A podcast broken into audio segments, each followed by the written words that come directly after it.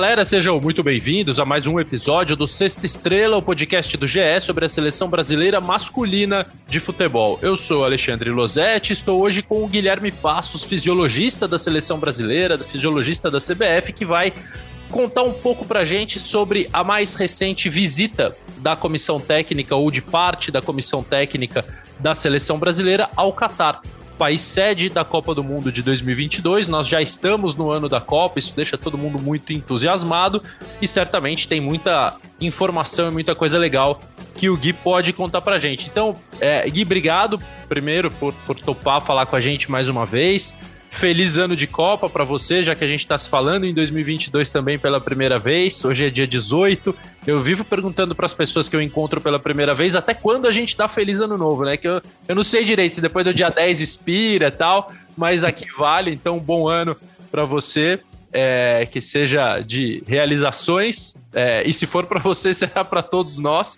E conta um pouco para gente dessa ida mais recente. Vocês foram em dezembro, Tite esteve lá, com o Juninho Paulista, que é coordenador de seleções, com o César Sampaio, que é um dos auxiliares, com o Vinícius Rodrigues, que é o assessor de imprensa, e com você.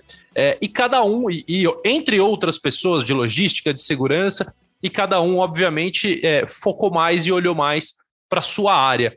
Quais foram as informações mais importantes que você trouxe do país da Copa, estando lá também em dezembro, que vai ser o mês da Copa do Mundo em 2022, Gui? Primeiramente, bom dia, Losete. É um prazer estar aqui conversando com você mais uma vez, sempre bom. É, feliz ano novo a, a, todos. Esse ano aí de muita expectativa, 2022, que seja um ano melhor em todos os aspectos, no aspecto de saúde e no aspecto futebolístico para todos nós, né? Bom, é, falando exclusivamente da nossa viagem, né, para o Catar, eu eu percebi que foi uma estratégia interessante do Juninho. Ele continua com essa estratégia né, de levar é, membros da comissão técnica é, os, o, das mais diversas áreas possíveis para conhecer o, o local, né, o país sede, os possíveis locais que nós vamos utilizar como é, de treinamento, de hospedagem, de, de training camp, training camp né, da seleção brasileira. Então, isso é muito importante para que é, nós já possamos nos ambientar com as, os possíveis locais de trabalho uma vez que essa Copa ela tem uma, uma peculiaridade. Né? Ela, é, nós teremos um período menor de preparação com os atletas, e, e, o período de preparação ele não envolve única e exclusivamente a preparação do atleta. Né? O profissional que está envolvido também, ele tem um, um, tempo de ambientação, um tempo de é, se ambientar com o novo local de trabalho, as novas ferramentas e estruturas que ele tem. Então, levando cada um de uma área, cada um olha, como você mesmo já falou, aspectos que ele pode intervir ou que ele pode já pensar para melhorar, para atender a, a, seleção brasileira durante o período que estaremos lá. Exclusivamente em relação à minha área, a, a fisiologia, né?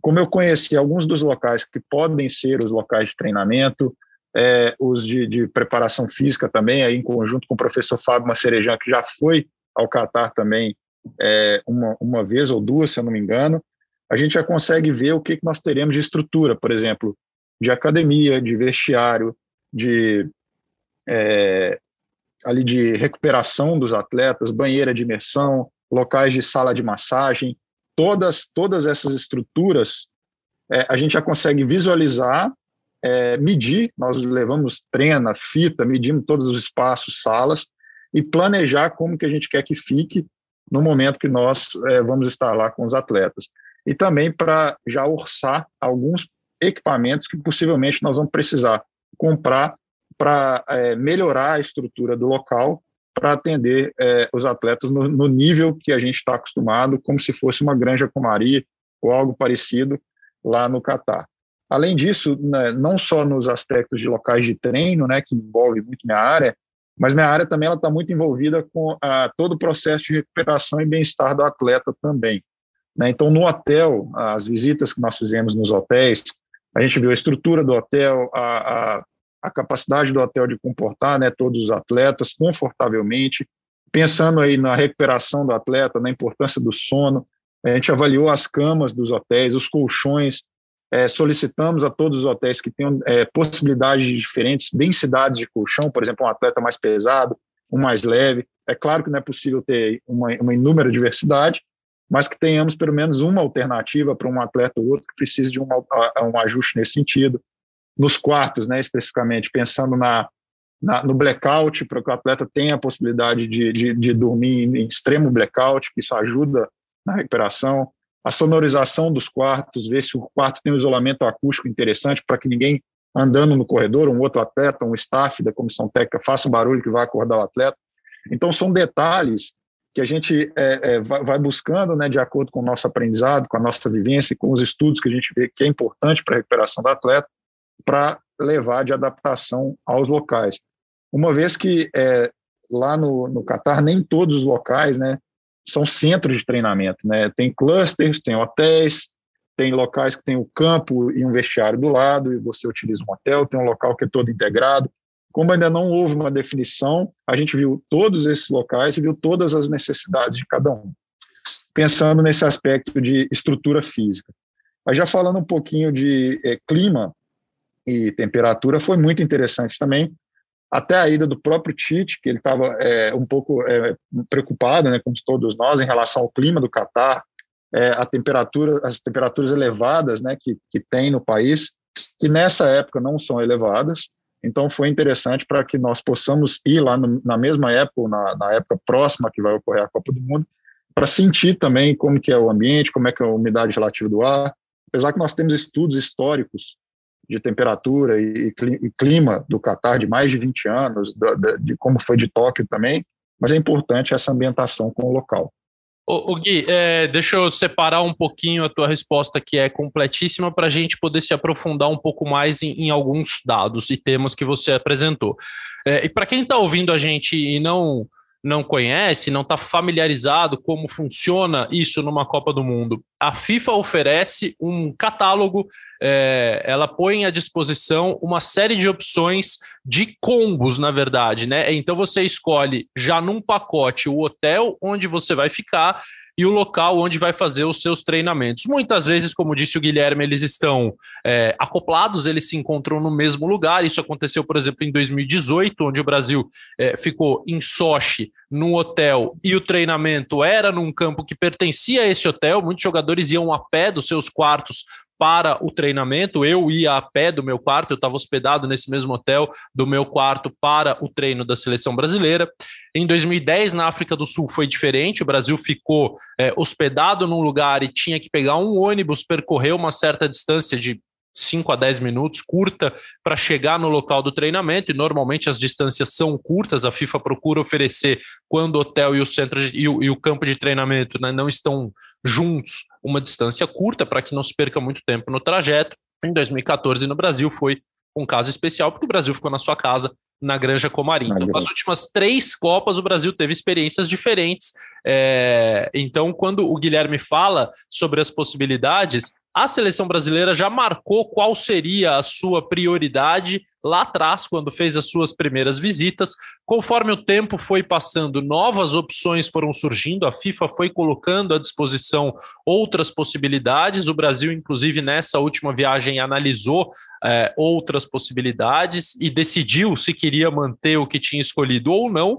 É, o Tite, quando deu a entrevista coletiva da convocação, não contou isso para gente, disse que esse é um assunto que ainda está sendo mantido em sigilo pela CBF, pelo mesmo motivo. Eu imagino que o Gui também não vai contar isso para gente, mas eles têm uma boa ideia de onde eles vão ficar na Copa do Mundo. Se quiser contar, fica à vontade, Gui, a gente não vai achar ruim. Tá? O, o, Vinícius talvez ache, mas é um problema dele.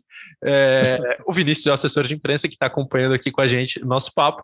É, mas o Brasil já tem uma boa noção do que vai, de onde vai ficar, e, e, se não sabe com certeza se é lá, tem uma ou duas opções.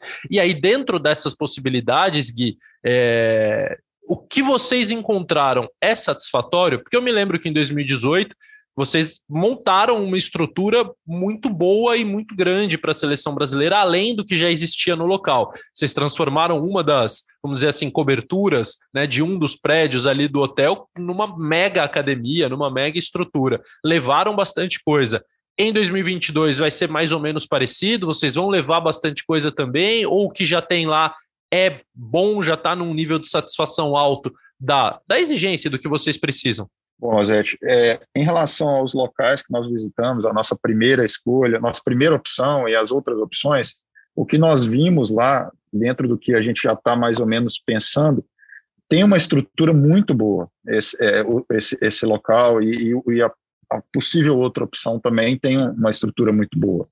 Então, em termos de equipamento, por exemplo, de, de academia, né, que envolve muito a parte do Fábio, é, a gente acredita que não, não vai haver necessidade de levarmos muito mais coisa, porque o que já tem lá é bom, tem equipamentos de, de, de alta tecnologia que já nos satisfaz, e nós temos que lembrar também que é nessa Copa, como o período é mais curto da Copa como um todo de preparação, nós não teremos tanto uso desse material, né, que vá demandar talvez, um exemplo, ao invés de um aparelho de agachamento, dependendo da Copa do Mundo, que a gente tem um período maior, a gente precisa de quatro. Nós vamos botar quatro atletas ao mesmo tempo lá. Então, nessa situação, não tem tanta essa necessidade. Então, o que já tem lá já tem bom, bons equipamentos, boa estrutura. O que cabe a nós agora é organizar melhor. Que nós vimos lá que alguns espaços é, a gente prefere fazer uma outra forma de organização, Talvez nós vamos ampliar um espaço ou outro para ter um, uma, é, uma maior área livre, que é a forma como o Fábio trabalha, com treinos mais é, voltados para exercícios funcionais, que demanda uma área livre maior. Então, pode ser que alguns locais a gente vá fazer essa adaptação. Além de procurar locais mais amplos, pé, pé direito mais alto, que fica uma, uma, um, com um aspecto mais agradável. Então, isso nós ainda estamos discutindo como vamos fazer essas pequenas adequações, mas em termos de equipamento, levar equipamento daqui para a Doha seria pouca coisa, um ou outro aparelho de uma avaliação específica que vamos fazer, por exemplo, que a gente utilizou em 2018, avaliação de força da musculatura posterior de coxa dos atletas, que é uma musculatura que sofre muito com lesões né, na, no futebol, pode ser um aparelho que a gente vai levar, mas são aparelhos pequenos, fáceis de transportar, portáteis, então, seria basicamente isso. O que tem lá nos agradou muito. Também na área de recuperação, banheiras de imersão, banheiras de hidromassagem, tudo nos locais que nós fomos, nós teremos isso à disposição. Então, nós estamos bem satisfeitos com o que nós vimos dentro das opções que foram escolhidas pela, pela CBF. E, e quando você fala é, da questão do período mais curto, em geral, a Copa começa no dia 21 de novembro, é isso, né? E acaba no dia 18 de dezembro, então é menos de um mês, significa menos espaço entre os jogos, principalmente dependendo do sorteio de uma equipe e dos cruzamentos da fase seguinte. É... E você disse, ah, então por isso talvez a gente não precise, por exemplo, de quatro aparelhos de agachamento, nós vamos colocar um jogador só lá.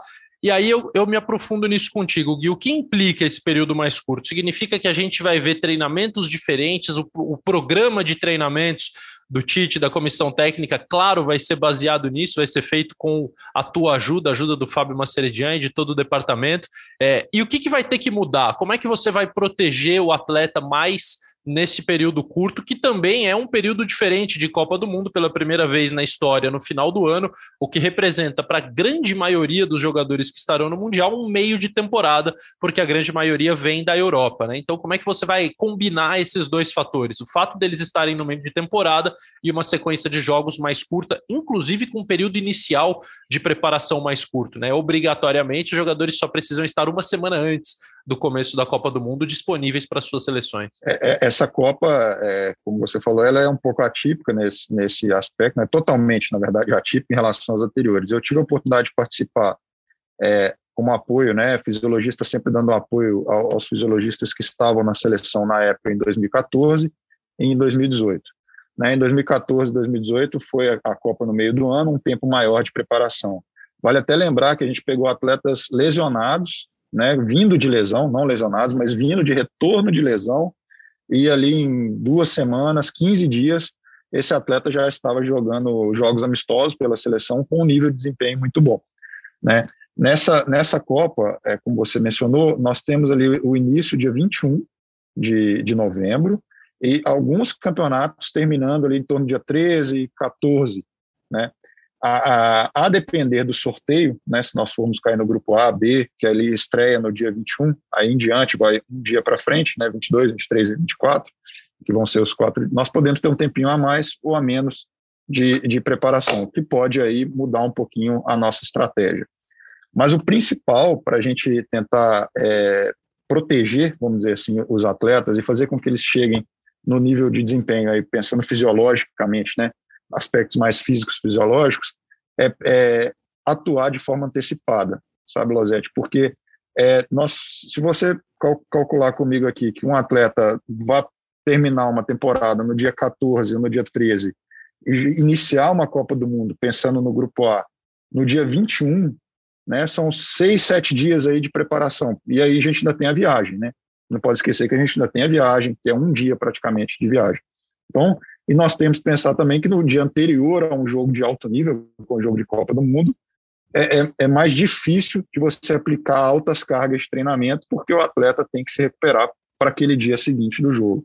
Então, você já, em termos de carga, não de treino técnico-tático, você acaba reduzindo um pouquinho ali no dia anterior ao jogo, que acaba perdendo um dia de treinamento físico, vamos dizer assim, fisiológico para o atleta. Então, a, o nosso papel, meu, do Fábio e do staff que está envolvido mais com as questões de, de, de, saúde do atleta, é atuar antes. Nós vamos ter que atuar muito antes, né?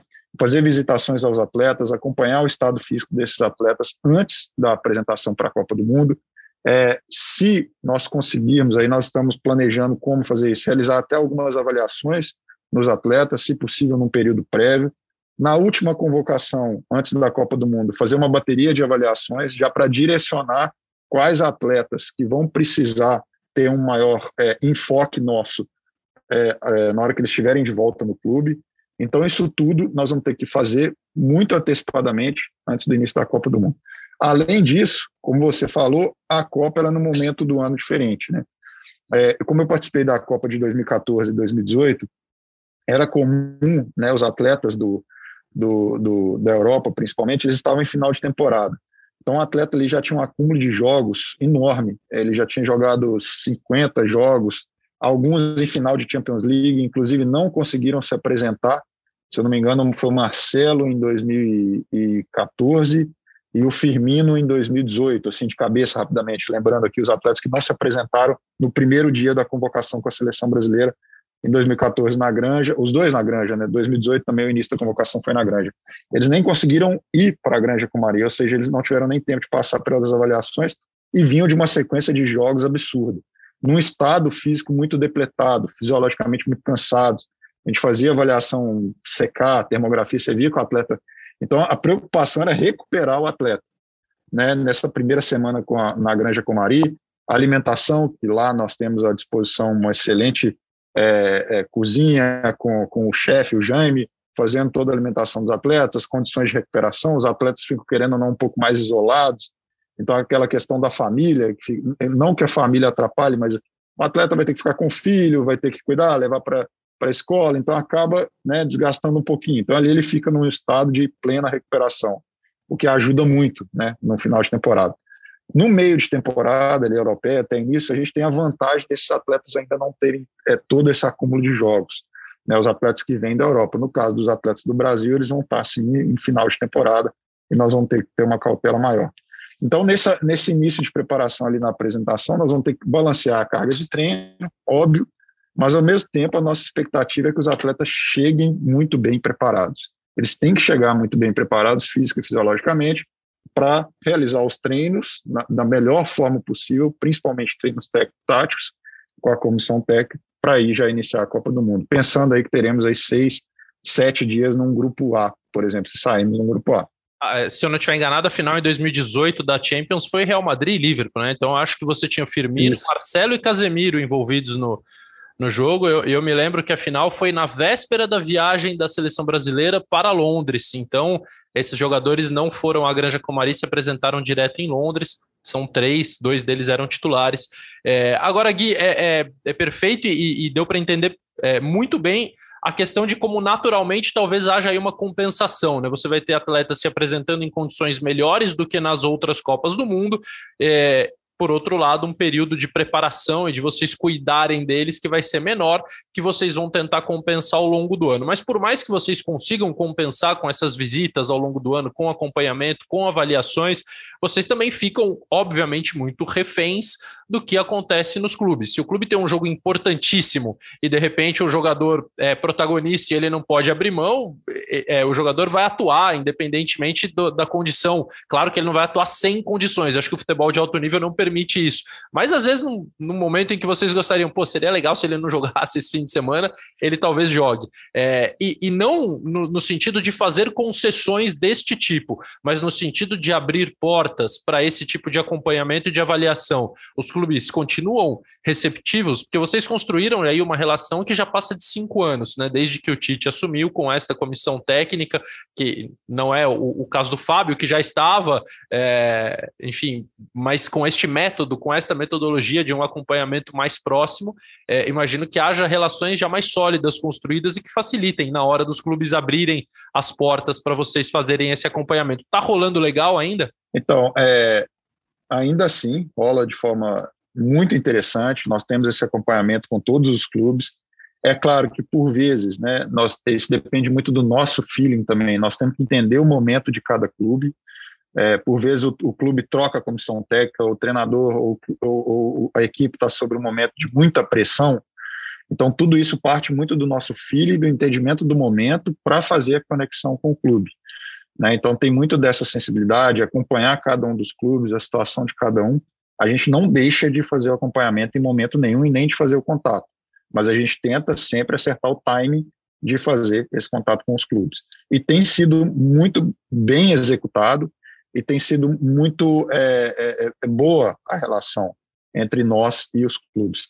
E, eu acredito que quando a gente faz essas viagens é, em loco, e nós conhecemos os profissionais pessoalmente, isso ajuda muito, porque quando nós ficamos apenas por e-mail e mandando é, WhatsApp, relatórios, o, o CSV do GPS, é, os dados antropométricos do atleta, quando ele vem para a seleção, quando ele volta para o clube, essa troca, eu, eu, eu, acredito muito que essa questão humana, pessoal, né, de encontrar, falar olho a olho com o profissional, isso aproxima ainda mais.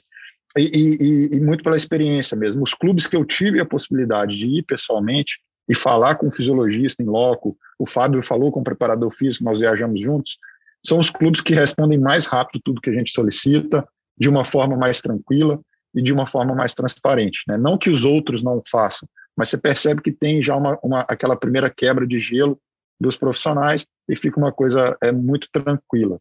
Né? Então, isso é, isso é algo que a gente vai continuar fazendo, a gente tem sucesso. Hoje, com tecnologia, igual nós estamos falando aqui, fazendo uma, uma, uma conversa de forma virtual, é, é, ficou muito, muito rápido né, e fácil. É um exemplo, a gente já teve algumas reuniões online com fisiologistas de outros, outros clubes para falar de um atleta específico. O, o, o, fisiologista, o preparador físico comentou, eu gostaria que ele desenvolvesse força e potência. A gente, por exemplo, comentou que precisaria um pouquinho mais de resistência, de sprint, e aí a gente entra num consenso e os trabalhos são alinhados. Isso a gente já fez várias vezes com vários profissionais de clubes. Além disso, vários atletas têm seu profissional particular. Né? Isso é cada vez mais comum no, no futebol de alto nível. E a, eu e o Fábio também, a gente faz contato direto com esses profissionais, a maioria deles é, é brasileiro, o que facilita ainda mais pelo idioma, é, a gente faz esse contato. Essa semana mesmo a gente teria uma reunião com um dos profissionais particulares de um atleta para falar a respeito do planejamento que ele vai fazer, que nós pensamos para esse atleta para a Copa. Então essa sintonia ela é constante e cada vez a gente tem mais êxito, eu vejo é, é, nessas conversas e de uma forma muito tranquila. Tem que ser conduzido de uma forma tranquila. A gente também tem que entender a situação do clube, né, que porventura, igual você falou, tem um jogo importantíssimo, o atleta vai ter que ir, a gente entende esses momentos, e, e, e nós, né, na situação deles, faríamos o mesmo, mas é, cabe sempre uma conversa, um consenso e um ajuste de, de, de, de, de teorias e informações. É dessa forma que eu vejo que nós conseguimos construir cada vez melhor isso. E claro que quem convoca é o Tite, não é o Guilherme, mas é, as explicações dele e, e, todas as reflexões sobre os períodos mostram como vai ser importante para o jogador estar bem fisicamente é, no auge no momento anterior à, à, Copa, na convocação, nas semanas anteriores, nos jogos dos clubes, porque não haverá tempo, como ele disse, é, e a gente também já tocou nesse assunto de duas semanas de preparação com dois amistosos, com é, é assim, não, o cara vai chegar é, provavelmente não haja nenhum amistoso, né, Gui? Não sei se isso depende da questão do sorteio. Se o Brasil tiver no grupo G ou H, talvez possa fazer um amistoso, mas não sei se é recomendado. Você pode até me esclarecer isso. Mas enfim, o jogador precisará estar muito bem. Isso muito provavelmente vai fazer diferença brutal na hora da convocação. O Tite tem uma lista gigantesca de jogadores e isso acho que vai ter um peso. Dá para ter amistoso, Gui, se tiver no grupo H, ou no A ou no H não é recomendado pelo pouco tempo de, de preparação? Então, isso é, isso é uma coisa que a gente está discutindo muito, nós estamos é, avaliando todas as possibilidades, porque às vezes a gente pensa num jogo amistoso só como, é, principalmente né, o telespectador, a pessoa que, que, que só assiste o jogo, ela pensa no jogo só como o dia do jogo.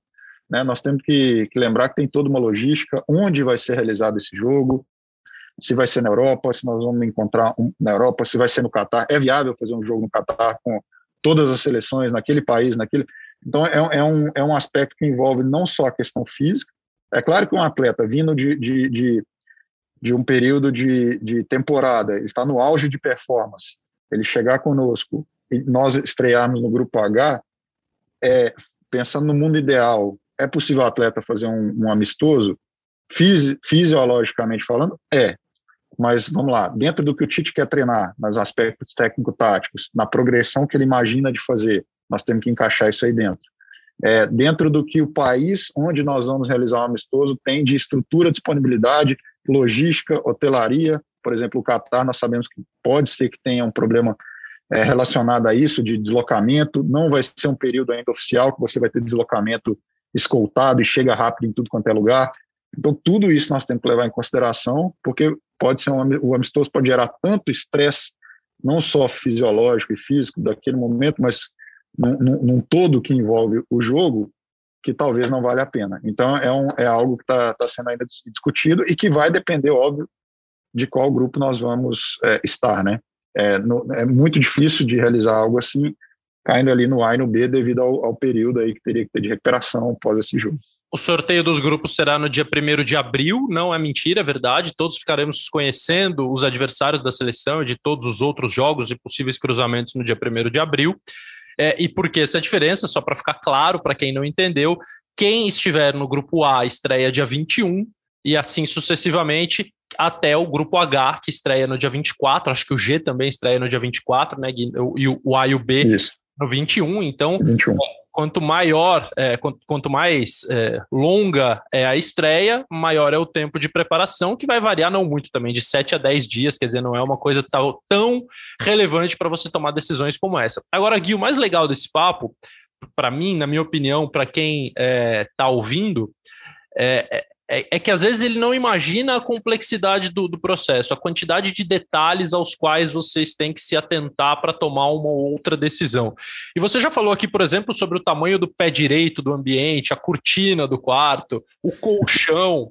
É, colchão que foi tema em 2018, porque o Marcelo ficou fora de um jogo, disse que estava com dor nas costas, reclamou um pouco do colchão. É, e aí eu pensei, cara, isso é, é serviço público. Eu adoraria saber qual é o tipo de colchão ideal para mim.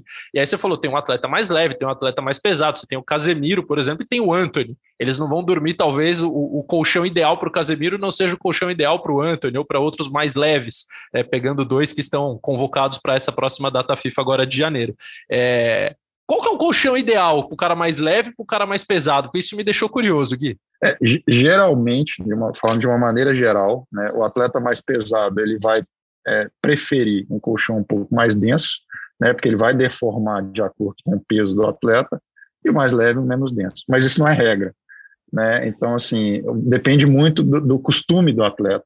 Por vezes, um atleta leve, é, leve gosta de, um, de dormir num, num colchão um, muito rígido, né? porque ele foi acostumado a dormir naquele colchão a vida inteira e o sono, a qualidade do sono dele naquele, naquele colchão é excelente.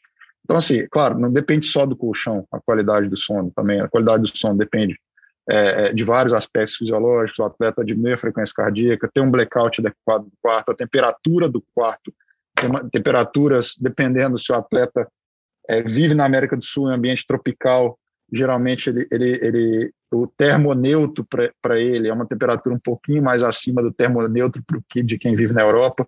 Por exemplo, a temperatura confortável é 20 graus de quem vive na Europa e a temperatura confortável de quem vive num ambiente mais tropical é de 23 para dormir. Então isso varia muito, é muito individual.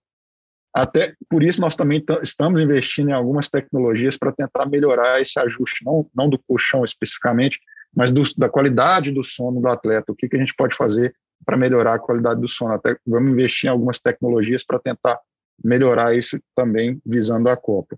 Então, assim, vou te falar, um colchão ideal para A, para B, na verdade, tem que um pouquinho de fazer um pouquinho de tentativa e erro, mas de uma maneira geral, colchões, esses colchões mais rígidos, com uma densidade um pouco maior, ele agrada a maioria dos atletas. Ou seja, o conselho é, vai na loja e fica deitando em todos, até achar o mais confortável. é, geralmente são os colchões mais densos mesmo, os, os, os indicados para o atleta, que não tenham grandes deformações, né? Para o atleta deitar numa, numa, numa, numa posição mais anatômica. Só que dependendo um ou outro, né? Isso não é caso, é, a gente não tem muito problema com isso na maioria dos hotéis que a gente fica, geralmente a gente fica em hotéis de altíssima qualidade com a seleção brasileira. Um atleta ou outro, por vezes, ele queixa um pouquinho, a gente faz um rápido ajuste e isso é, isso é solucionado. Né? Então é, é, bem esporádico isso. E não só o colchão, a gente às vezes tem. Você tem um colchão muito bom, de altíssima qualidade, denso, aí você coloca um pillow top no colchão, extremamente macio, que deforma muito. Uhum. Por vezes, já em convocação, foi só retirar o pillow top daquele atleta, resolveu o problema, ele é, parou de queixar e sentiu bem é, é, do colchão. E lembrando também que não é só o colchão, né, Lozete? Às vezes a gente associa com o colchão, mas o atleta teve um trauma no, no, no treino, tomou uma porrada claro. nas costas, uma entrada, então é uma somatória de fatores que a gente tem que olhar todos. Pra, é muito difícil eu falar assim, ah, foi o colchão que doeu as costas do Lozete. Difícil de eu falar isso. É, é, eu ver, será que foi o colchão? Será que foi o treino? Será que foi, é, às vezes, um exercício na academia? Então eu tenho que buscar todos esses fatores e tentar montar esse quebra-cabeça o tempo todo, que é, que, querendo ou não, é a minha função na, na seleção, né? Eu ficar tentando achar esse quebra-cabeça e, e, e, tentar ajudar com, nesses aspectos assim, de vários fatores. Ô Gui, e você falou uma palavra que me fascina nessa tua última resposta sobre os colchões, que é tecnologias. E das outras vezes que eu tive na CBF, bons tempos em que a gente podia se encontrar pessoalmente, né? Eu, você e o Fábio, eu sempre perguntava, pô, o que, que tem de novidade de tecnologia na preparação dos jogadores? Então, se você tiver já alguma ideia do que estará à disposição, não só para o Brasil, imagino que para outras seleções também na Copa do Mundo. O futebol hoje está é, de altíssimo nível em, todos os lugares. Eu imagino que as 32 seleções classificadas farão a melhor preparação possível. É, e o que, que, tem de novidade que vocês especificamente pensam em usar, não só para melhorar o sono dos jogadores, mas de repente alguma coisa de musculatura, de avaliação, de treinamento? E, esse mundo continua evoluindo tão rapidamente como vinha nesses últimos anos? É, Losete, tem muita coisa nova, né, muita tecnologia nova. É, ultimamente estão ficando cada vez mais acessíveis né, tecnologias. Hoje você faz avaliação no jogador com o celular, né? Você consegue fazer alguns testes usando só o aparelho de celular. Então, cada dia está mais acessível. Mas, óbvio, nós temos que pensar tudo que se adeque a, a, a nosso tempo, nossa rotina e as nossas é, necessidades, né? Então, isso é, é, não é só a tecnologia pela tecnologia. Hoje nós temos disponível lá na Granja, não sei se já teve a oportunidade de conhecer diversas tecnologias, nós estamos num, num nível muito alto de disponibilidade de equipamentos. Como eu te falei, um dos equipamentos que a gente deve levar para a Copa é um, alguns de avaliação de força, de, principalmente das musculaturas que sofrem com mais incidência de lesão, para ver o estado muscular do atleta. É, e caso a gente consiga, juntamente com o Sasaki, que é o fisioterapeuta, fazer algum procedimento, não só pensando né, na, na estreia, a gente às vezes fala não tem tempo para desenvolver o atleta para o dia 21 ok, mas é, é, talvez ele não esteja é, no, no, no, melhor dos melhores de uma específica musculatura, mas nós temos a, a Copa do Mundo inteira, né? nós temos a, a, primeira fase, a segunda fase, então são coisas que a gente pode fazer. Em relação a aparelhos novos, né, a gente já utiliza CK, termografia, GPS, são aparelhos mais comuns, é, a gente agora está investindo é, em um aparelho, nós estamos com alguns problemas de importação, principalmente por causa da pandemia, tem algumas questões de, de, de, de importação, então nós ainda não conseguimos finalizar todo o processo, mas alguns é, wearables, né, é que, que os atletas vão utilizar. Um exemplo deles é um anel, que é um anel que tem alguns sensores que a gente consegue monitorar a frequência cardíaca do atleta constantemente, a temperatura do corpo, é, ele possui um acelerômetro que eu consigo verificar a, a, o quanto o atleta se desloca ou, ou move, principalmente durante o, o, o, sono. Então, como a gente entende, né, eu e o Fábio, a gente estuda muito isso, que o principal para um atleta recuperar envolve, é, primeiro, é o descanso, né, ele precisa ter um tempo de descanso, parar, não, não estar treinando. Falando né, no caso da Copa, nós vamos ter períodos curtos de recuperação, principalmente na primeira fase, três dias de recuperação entre os jogos, então ele precisa se recuperar. Além do descanso, alimentação adequada, que são os pilares né, da recuperação: descanso, alimentação e sono. Então a gente quer investir muito nisso. Então esse esse dispositivo que a gente está em negociação, finalizando o processo, ele vai nos ajudar muito a monitorar justamente a, a, a qualidade do sono do atleta, a hora que o atleta foi dormir, a gente consegue ter uma noção por vezes, após jogos, principalmente os jogos que são realizados é, às 10 é, horas da noite, né, que tem o início às 10 horas da noite, o atleta fica muito ativo. Né, ele sai do estádio com uma iluminação extrema, que o olho dele num estímulo absurdo de luz, então isso aumenta muito a ativação cerebral do atleta. Então, após esses jogos, ele demora muito a dormir. Isso é natural, por causa da adrenalina, do estresse emocional do jogo, do esforço físico realizado. Então, ele, ele demora um tempo longo para dormir.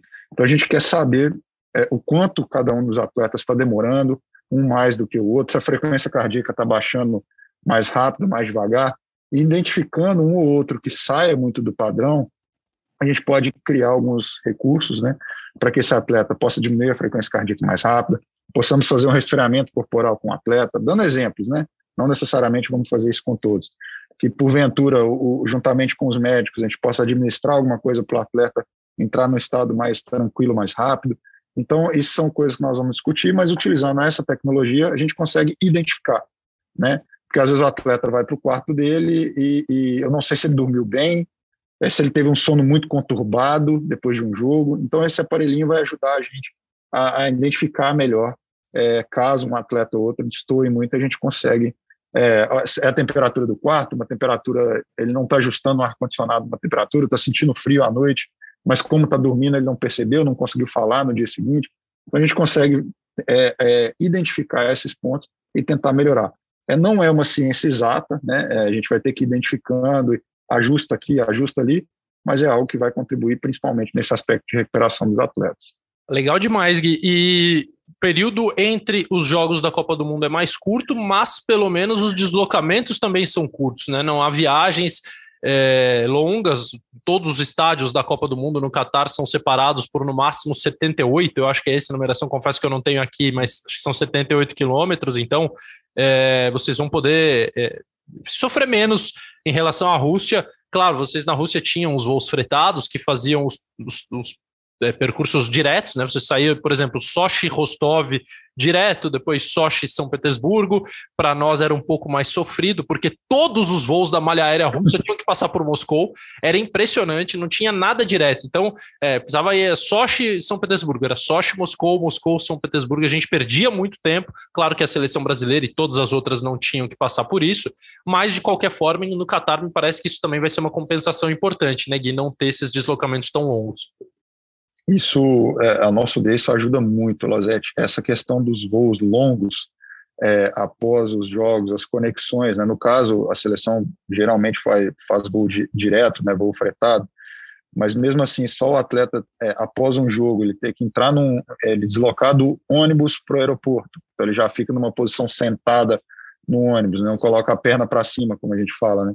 Para recuperar mais rápido. E depois ele já entra num avião, é, fica mais uma, duas, três horas sentado no avião e depois o ônibus, hotel. E aí ele chega no hotel é, é, e tem à disposição a luz, vai se alimentar, porque todo esse período ele ficou com fome, então ele vai se alimentar novamente. Então ele acaba indo, além dele dormir né, de fato, ir para o quarto e dormir muito mais tarde, né, o que atrapalha muito o que a gente chama de ciclo circadiano do atleta, né?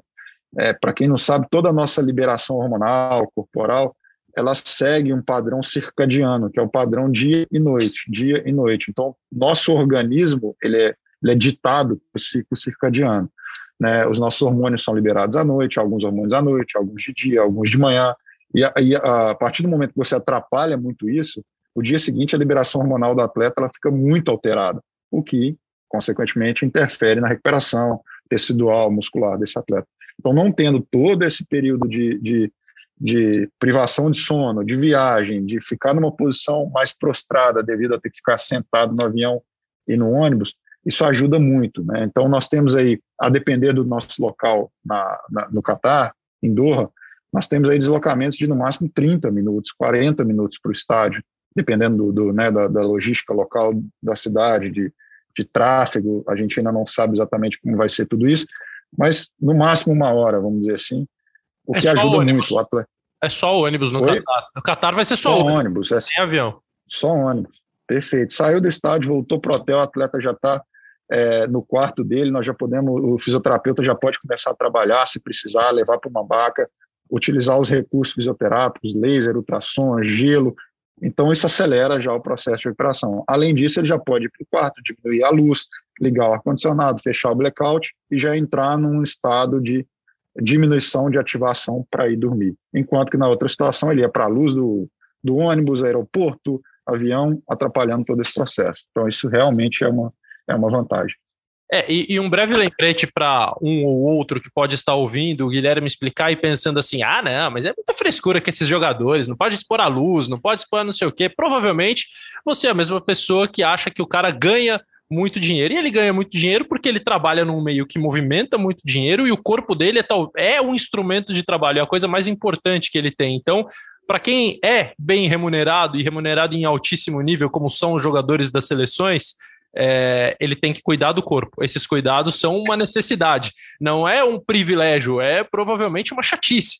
O cara tem que se preocupar com não se expor à luz ou com o sono, é, são, são cuidados que ele tem que tomar para poder performar, render em altíssimo nível. Senão, aí sim você vai ter razão de reclamar. Pô, o cara ganha demais e não toma o mínimo cuidado, come mal, dorme mal, é, não, não se cuida. Então, isso tudo que o Guilherme está dizendo é importante para que esse atleta se mantenha em alto nível. E a gente poderia falar uma lista de jogadores interminável aqui que talvez não seja é, dotada do mais do maior talento, mas está sempre em alto nível graças ao cuidado que tem com o corpo, isso no Brasil e em outros países também. Ô Gui, para a gente finalizar, não posso deixar de te perguntar, porque é sempre interessante o papo contigo, sobre esse momento atual que a gente vive. O Brasil tem jogos agora, no dia 27 de janeiro contra o Equador em Quito, no dia 1 de fevereiro contra o Paraguai no Mineirão, e talvez a maior preocupação deste momento no Brasil e no mundo seja em relação ao Ômicron, a variante da Covid-19, que é, tem uma taxa de contágio muito alta.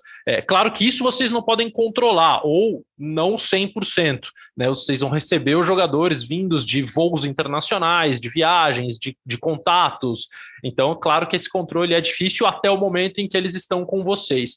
Mas é, como é que está a recuperação dos jogadores que pegam a Covid. Era esse, isso que eu queria abordar contigo. É, eu tenho visto, por exemplo, no Bayern de Munique, o Alfonso Davis, canadense, que pegou num outro momento, agora apresentou uma miocardite, está afastado para fazer exames, exames um pouco mais longos. Em outras seleções que estão na Copa Africana, por exemplo, isso também aconteceu. É, como é que tem sido a recuperação dos jogadores que vocês acompanham de perto pós-Covid-19? Bom, Lazete, é, essa questão do Covid, ela, ela, é uma questão, né, todos sabemos, muito recente no aspecto é, de, de é, é médico das consequências né, do, do, do, vírus. É um aspecto mais médico, né, eu, eu sou da área mais física, fisiológica, né, dos atletas, não é tanto a minha especialidade, igual você comentou a, a questão do, do Alfonso Davis, eu acompanhei também, Ainda se sabe muito pouco, né, se é de fato o Covid que está que tá causando tudo isso ou, ou, algum outro aspecto. Mas no nosso caso, nós temos aí a, a, a responsável por isso, que é a doutora André Picanso, aqui da, da seleção brasileira, que inclusive viaja conosco, a médica, que fica voltada para essas questões do Covid, juntamente com o doutor Paguri, e ela fica em contato direto na convocação com o doutor Rodrigo e o doutor Felipe.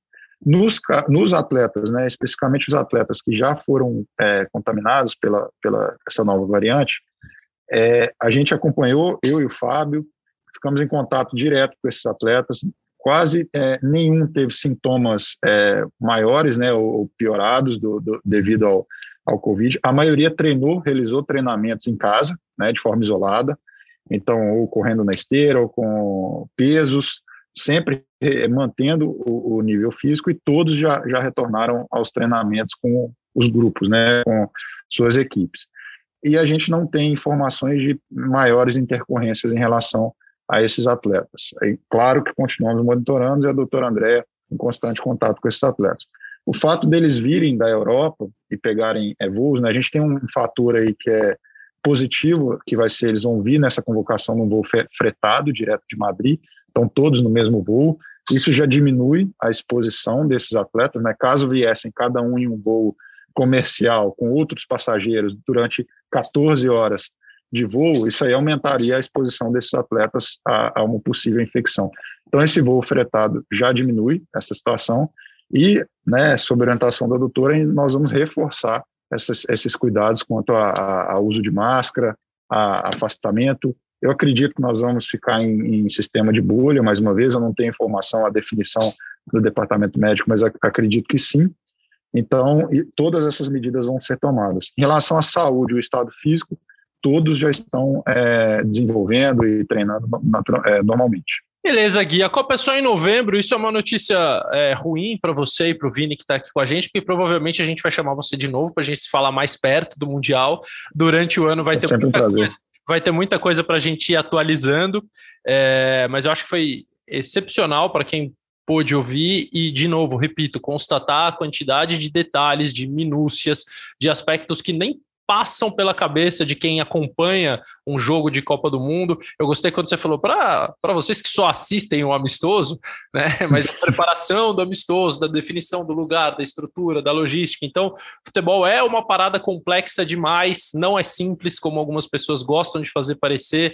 E, e, e a gente aqui aborda essa complexidade porque entende que tudo isso colabora é, não para ganhar, porque se o Brasil fizer isso, a França fizer isso, a Alemanha fizer isso, a Itália fizer isso e a Argentina fizer isso, ainda assim só uma vai ganhar, né? Não significa que todas que fazem exatamente aquilo que precisa ser feito ganharão no final, só uma vai continuar ganhando, mas saber é, e poder entender o que está sendo planejado, se é o máximo possível que uma seleção de alto nível pode fazer para disputar a Copa do Mundo, é bem bacana e até por isso a gente vai te chamar outras vezes. Quantos graus mais ou menos vai estar no Catar quando o Brasil estrear, Gui? Então, Lozete, é, a variação climática ali do, do, do Catar, dependendo do horário do jogo, né? Se for no período da tarde ou à noite, nós vamos ter em torno de é, 26, 27 até 30 graus Celsius ali no, no Catar, de acordo com o histórico, né?